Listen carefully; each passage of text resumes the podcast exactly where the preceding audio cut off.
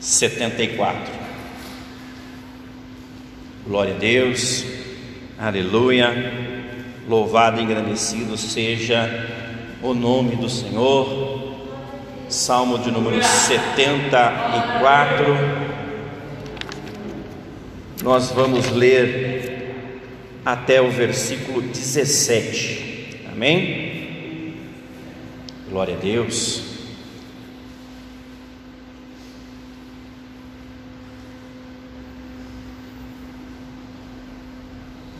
Amém? Todos acharam? A palavra do Senhor diz assim: Ó Deus, por que nos rejeitaste por tanto tempo?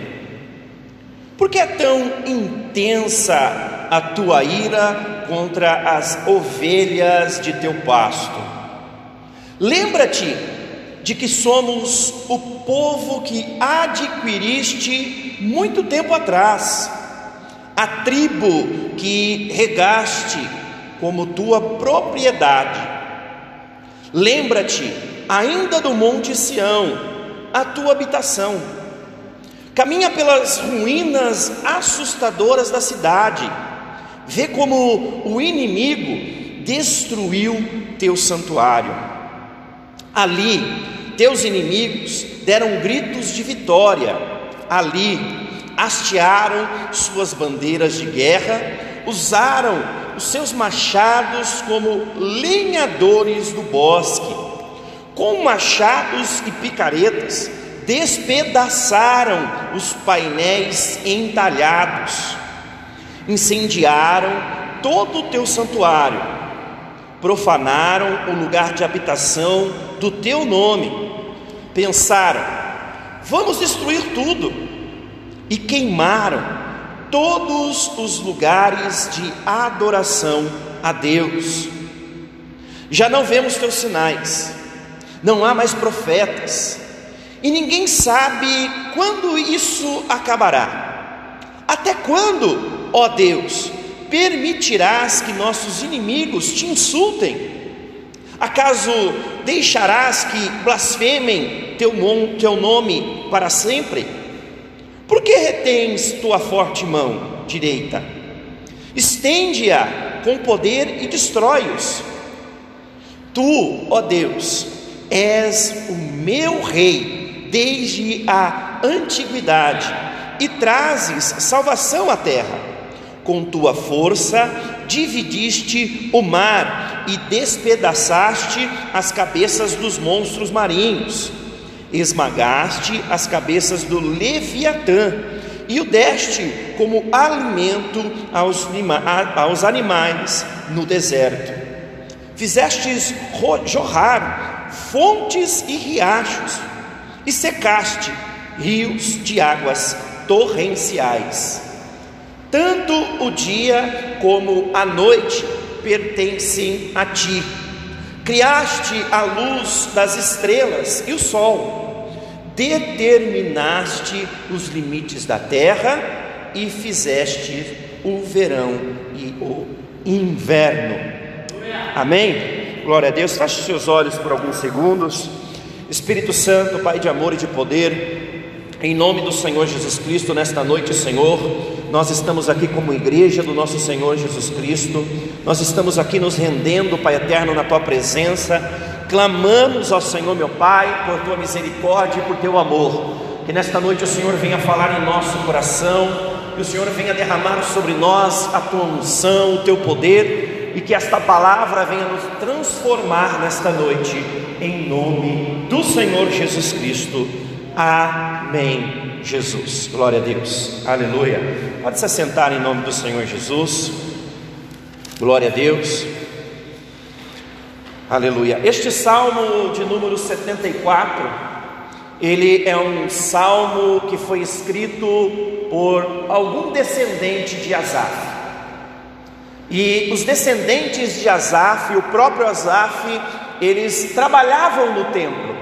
Eram pessoas separadas que a sua atividade, o seu dia a dia era estar envolvido com as coisas do Senhor e com aquilo que acontecia dentro do templo.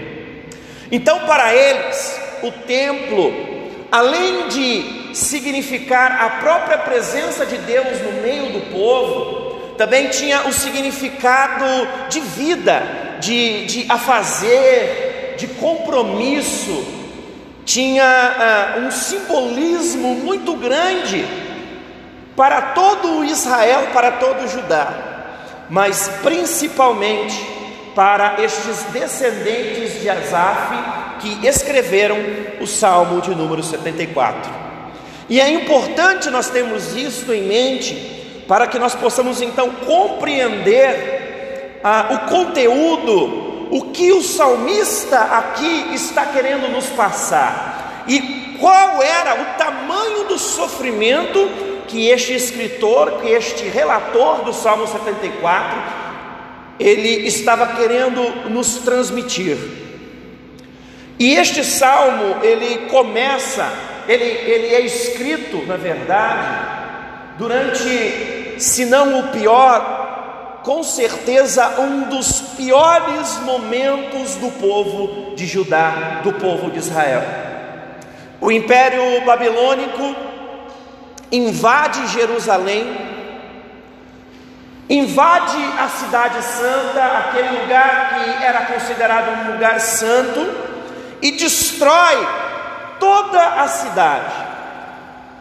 Ele, eles entram nas cidades e destroem as casas, derrubam o muro que cercava aquela cidade, levam desolação, desespero, angústia, e além de tudo isso, derrubam aquele que era o maior símbolo da presença de Deus no meio do povo de Israel. Como eu já disse, o templo. O templo é colocado abaixo, o santuário de Deus é colocado abaixo na invasão do Império Babilônico. E o salmista aqui, ele está justamente relatando este episódio. Ele está justamente aqui descrevendo aquilo que ele estava sentindo, aquilo que ele estava observando enquanto todo este cenário acontece. E é interessante nós entendermos isso, porque nós estamos passando por um momento muito similar. A pandemia, este vírus, esta doença, ela invadiu as nossas cidades, ela invadiu os nossos lares, ela invadiu o nosso emprego, ela invadiu a nossa família, sem dar avisos, sem pedir licença, entrou no nosso meio, no nosso cotidiano. Deus abençoe, irmão. Entrou no nosso cotidiano e trouxe desolação, angústia, desespero. Quantos de nós que não estamos tomados pelo sentimento, pela sensação de ansiedade. Quantos de nós, se não agora, nos últimos um ano e meio, não, em algum momento não nos pegamos em sensação ou sentimento de desespero? Muitos de nós atravessamos isso. E era exatamente, era, era exatamente esta sensação que o povo de Judá, que o povo de Jerusalém estava enfrentando neste episódio relatado no Salmo de número 74. Mas o interessante é que este salmo ele começa com dois questionamentos a Deus, dois porquês. O primeiro porquê é por que, que o Senhor nos rejeitaste? O segundo porquê é por que, que o Senhor está tão bravo assim com a gente? E no nosso meio, no meio evangélico, no meio cristão, é comum quando a gente escuta alguém questionando a Deus, nós olharmos com certo desprezo para esta pessoa. Nós temos uma imagem concebida, um conceito concebido de, dentro de nós, de que quem questiona Deus está indo contra Ele. Mas aqui o salmista está nos mostrando exatamente o contrário. Ele está nos mostrando que só fica e questiona Deus quem ainda tem alguma esperança de encontrar em Deus alguma resposta para o seu sofrimento. só tem essa postura de perguntar a Deus o porquê das coisas quem ainda tem fé em Deus. Talvez você, ao longo desta pandemia, muitas vezes tenha se questionado por que, que Deus está permitindo todas essas coisas. Por que será que Deus permitiu o coronavírus se instalar? Por que será que o, o corona, Deus permitiu que o coronavírus entrasse na minha família? Por que será que o Senhor permitiu que o coronavírus matasse tantas pessoas, meio milhão de pessoas só no Brasil? Por quê? E você só faz isso, o salmista só fez isso, porque ele ainda tinha fé em Deus. Porque quem não tem fé, ao primeiro sinal de desespero, ele abandona, ele sai fora, ele corre, ele não fica nem para questionar. Mas quem ainda tem fé, quem ainda confia, ele permanece, nem que seja para questionar, nem que seja para tentar entender o porquê das coisas. Muitos de nós estamos atravessando esta, este esta mesma situação, esta mesma sensação, querer entender de Deus o porquê das coisas, por que, que tudo isso tem acontecido. E aí vem o no decorrer do salmo, é, o salmista ele começa a dar a sensação ou nos traz um certo sentimento quem lê a, a primeira leitura dos Salmos, você vai pensar: Deus sempre castigou Israel, Deus nunca ajudou Israel. É isso que você pensa ao ler ah, o decorrer desse Salmo 74.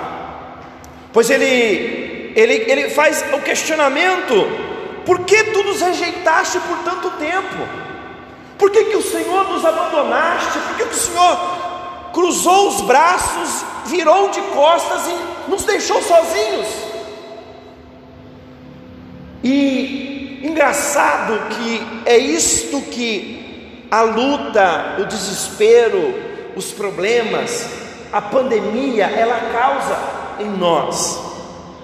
Ela traz uma turvidez da realidade de Deus ela cega o nosso entendimento com relação a tudo aquilo que Deus já fez por nós. Quando nós estamos enfrentando uma luta, quando nós estamos enfrentando algum momento difícil da nossa vida, quem de nós nunca damos mais valor por aquilo que, para aquilo que nós estamos enfrentando naquele momento, ao invés de olhar para tudo aquilo que Deus já nos fez, por tudo aquilo que Deus já nos agraciou através da Sua obra. O salmista aqui está fazendo a mesma coisa. Ele se esquece de que de tudo aquilo que Deus já fez pelo povo de Israel. Ele se esquece de que este mesmo povo estava escravizado no Egito e foi Deus que levantou Moisés para ir lá resgatar eles. Foi este mesmo Deus que sustentou este povo por 40 anos no deserto. E quem de nós nunca, ao enfrentar uma enfermidade, ao enfrentar um desemprego, ao enfrentar um, ao qualquer que seja o problema, nós também não nos esquecemos de que nós um dia fomos escravos do pecado, de que um dia nós fomos também escravos dos nossos próprios sentimentos, das nossas, dos nossos próprios pensamentos, mas que um dia Deus enviou o seu Filho amado para nos resgatar de tudo isso. É interessante pensar isso, porque todos nós também sofremos deste mesmo, desta mesma turvidez que o salmista aqui está enfrentando.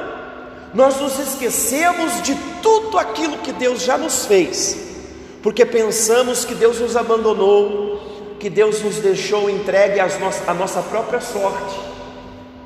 E era exatamente esse sentimento que o salmista estava aqui. Mas aí vem os versículos 2 e 3, que, desculpa, os versículos 4 a 8, que ele além disso tudo, ali nos dos versículos do 4 a 8, ele não somente ele, ele dá, potencializa o sofrimento que ele está enfrentando, como ele dá descreve com detalhes tudo aquilo que estava acontecendo ali no meio de todo aquele, no meio de tudo aquilo. Então, se você ler os versículos de 4 a 8, você vai ver que o, o, o exército babilônico estava invadindo Israel, invadindo Jerusalém e destruindo tudo, como uma avalanche, como um, alguém, com, alguém que invade uma, uma floresta com uma motosserra e vai cortando todas as árvores, derrubando tudo que encontra pela frente. Olha só como que o salmista aqui, neste ponto, ele consegue não só ficar olhando tanto para o problema, mas ele potencializa o problema. Ele dá uma grandeza, uma dimensão para o problema que quem lê estes versículos e pensa assim, é o fim do povo de Israel. Ou seja, ele traz ali uma dimensão de destruição total de Jerusalém, de destruição total daquela, daquele povo, daquela cidade. E sabe que muitos de nós estamos fazendo a mesma coisa agora neste período de pandemia? Muitos de nós estamos focando tanto no problema, muitos de nós estamos focando tanto nas dificuldades e nas aflições que nós estamos passando, que a sensação que brota dentro do nosso coração é que já não tem mais esperança, é que já não há mais saída, é que já Deus já foi embora, abandonou a terra e nós estamos aqui entregues à nossa própria sorte. Em outras palavras, muitos de nós estamos tendo a sensação de que já é o fim, é, é, já não tem mais esperança.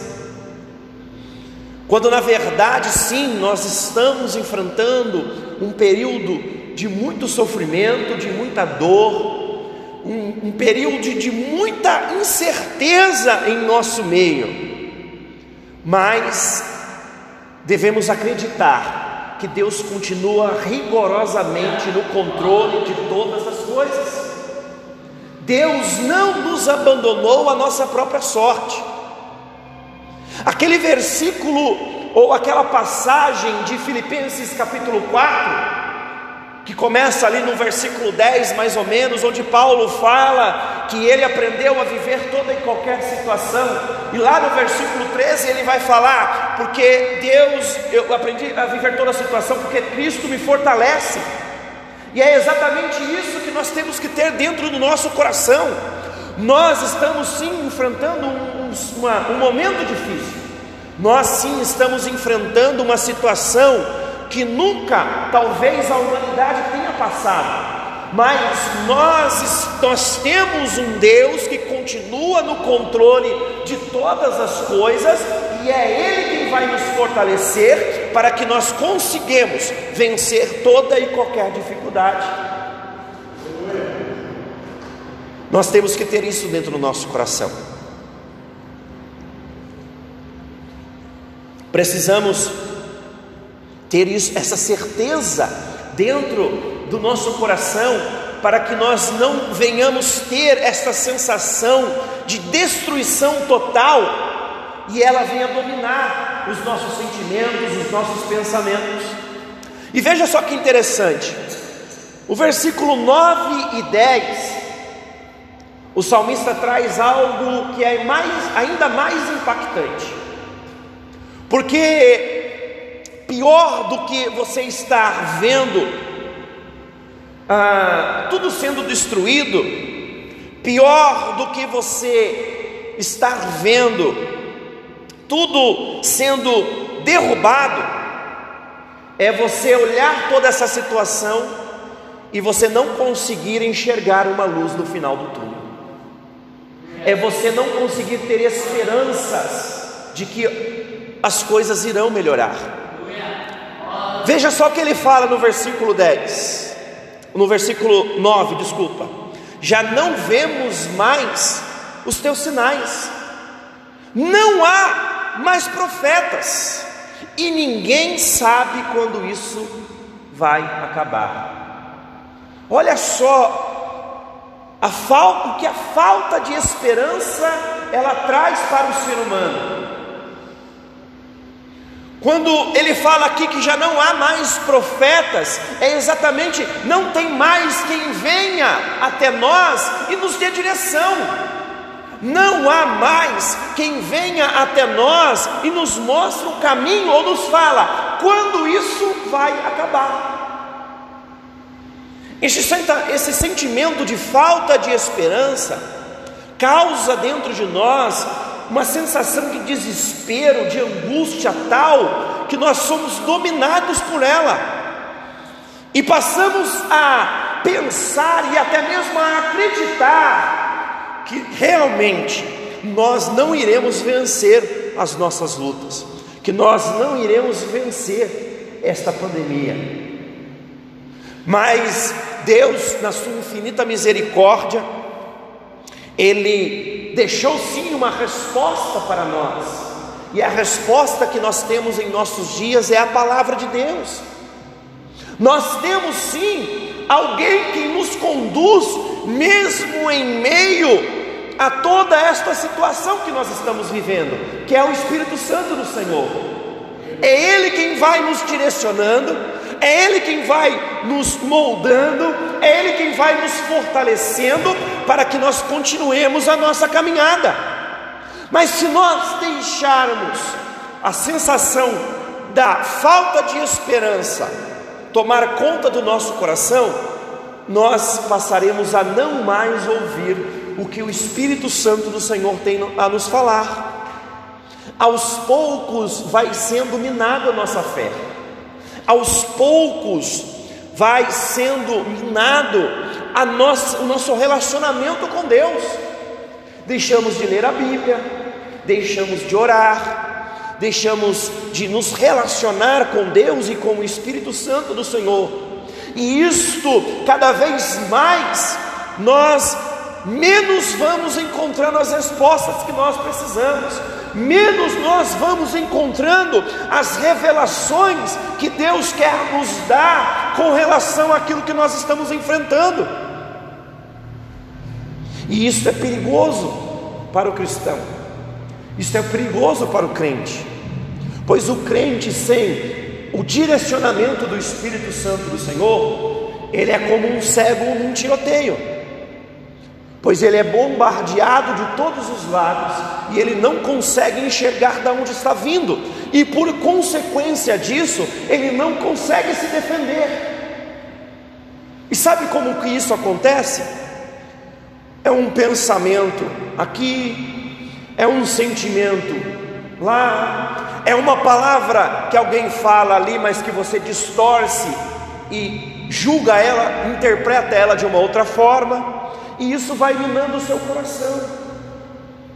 Tudo isso porque você deixou com que o sentimento, a, a, o desespero por causa da situação, te fizesse acreditar que não há mais esperança e que não há mais direcionamento para você. Quando na verdade é em meio às nossas lutas, é em meio às nossas dificuldades que nós temos que ainda mais nos agarrarmos à presença de Deus. É em meio a situações como estas que nós estamos enfrentando neste momento, nestes nossos dias, é que nós temos que ainda mais nos aproximarmos da presença de Deus. O salmo anterior a este, o salmo de número 73, este sim foi escrito pelo próprio Asaf. E ele estava enfrentando uma situação como esta porque ele estava observando certas coisas e por causa do sofrimento que todos estavam enfrentando, ele deixou de ver as coisas com os olhos espirituais, com os olhos da fé. E isso foi minando o relacionamento dele com Deus. Isso foi minando a confiança que ele tinha em Deus. Mas a palavra do Senhor fala, lá no Salmo 73, no versículo 14, que um dia ele entrou no santuário do Senhor. Ele entrou no templo, foi lá no santuário, ele se aproximou novamente de Deus. E o que, que esta, esta aproximação de Deus fez no coração de Asaf? Fez ele enxergar as coisas com a perspectiva da fé. Ele começou a ver então que, na verdade, quem estava sofrendo e quem iria sofrer eternamente é quem estava neste mundo sem a presença de Deus. Nós que temos a presença de Deus, nós temos uma esperança que é viva e eficaz, uma esperança que nunca morre, uma esperança que dura para todos sempre, ela é eterna. E esta é a esperança que tem que alimentar o nosso ser. E veja que nós vamos para o versículo 11, e deste mesmo Salmo 74, e novamente, o salmista aqui, ele vem com questionamento, novamente ele entra na presença de Deus, e questiona novamente Deus, o porquê que Deus tinha retido a mão, por que, Deus não estendia a mão para ajudá-lo? Mas veja que no começo ele também faz o questionamento. No meio do salmo, ele de novo faz o questionamento. Por quê? É como eu já disse, é fé. Apesar de todo o sofrimento, apesar de tudo isso que ele estava vivendo, ele continuava crendo que Deus é que tinha as respostas que ele precisava. E novamente ele vai na presença de Deus. E o que, que a presença de Deus faz, não somente com o salmista, mas faz também nas nossas vidas? Muda a forma como nós enxergamos o mundo, e é isso que nós vamos ver dos versículos 12 ao versículo 17. O discurso começa a mudar. Veja que ele começa no versículo 12 a reconhecer a grandiosidade de Deus. Ele começa a novamente a observar que, no, que na verdade Deus era o rei de Israel desde a antiguidade. Ele começa a trazer à memória tudo aquilo que Deus representava para o povo de Israel. É o que o profeta Jeremias fala lá em Lamentações 3: Trazei à memória aquilo que nos dá esperança. E é isso que nós precisamos nos nossos dias, é isso que nós precisamos para enfrentar essa situação de pandemia que nós estamos vivendo. Temos que trazer à memória tudo aquilo que nos dá esperança. Temos que trazer à memória tudo aquilo que Deus é, tudo aquilo que Deus representa, tudo aquilo que Jesus Cristo fez na cruz do Calvário. Só que o interessante é que nós seres humanos, como eu já disse no começo, nós, quando nós estamos vivendo esse, essa turbulência como esta que nós estamos enfrentando em nossos dias, nós costumamos nos esquecer. Nós costumamos nos esquecer de tudo aquilo que Deus já nos fez, de toda a graça que Deus já nos fez. É simples. Você é capaz de se lembrar de alguém que te deu um tapa quando você tinha 10 anos de idade. Se alguém na sua infância te deu um tapa no rosto, você é capaz de se lembrar com riqueza de detalhes aquele dia. Mas alguém que há cinco anos atrás te ajudou de alguma maneira, talvez hoje você não se lembre com tantos detalhes assim. Isso é natural do ser humano. O ser humano, ele, ele costuma valorizar mais o sofrimento do que aquilo que trouxe a ajuda para ele. Ele costuma valorizar mais a infelicidade do que a felicidade. E Deus, ele conhece a criação dele. Ele conhece eu e você, ele sonda o nosso coração, como a palavra do Senhor nos fala. Ele conhece o íntimo do nosso ser. E ele, sabendo disso, ele, ele instituiu alguns memoriais para que nós estivéssemos constantemente nos lembrando de tudo aquilo que Ele é em nossa vida. Você quer ver um? A Santa Ceia do Senhor. Eu tenho certeza absoluta que se Deus, se o Senhor Jesus Cristo, e por consequente os apóstolos, se não tivesse sido instituído o, o rito, é, o memorial, a celebração da Santa Ceia, se nós não, todos os meses, nós não nos reuníssemos para celebrar o, a, a, o pão e o vinho, o corpo e o sangue de Jesus Cristo, com muitos poucos anos, nós já haveríamos nos esquecido de tudo que Jesus Cristo fez na cruz do Calvário. Mas Deus deixou instituído para que nós estivéssemos constantemente nos lembrando de tudo aquilo que Ele é para nós. E outro memorial que foi instituído para que eu e você pudéssemos nos alimentar e constantemente estar nos alimentando de um memorial nos lembrando de tudo aquilo Deus é em nossa vida. É isso que nós estamos fazendo aqui hoje, o culto, a celebração do culto ao Senhor.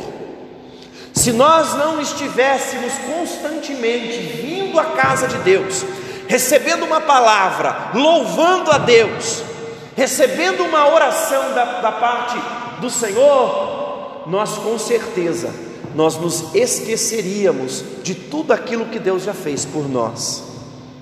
Então, tudo isso é um memorial, tudo isso serve como um lembrete para todo cristão, para todo aquele que crê em Jesus Cristo, para que ele se lembre sempre daquilo que Deus é, daquilo que Deus representa na sua vida.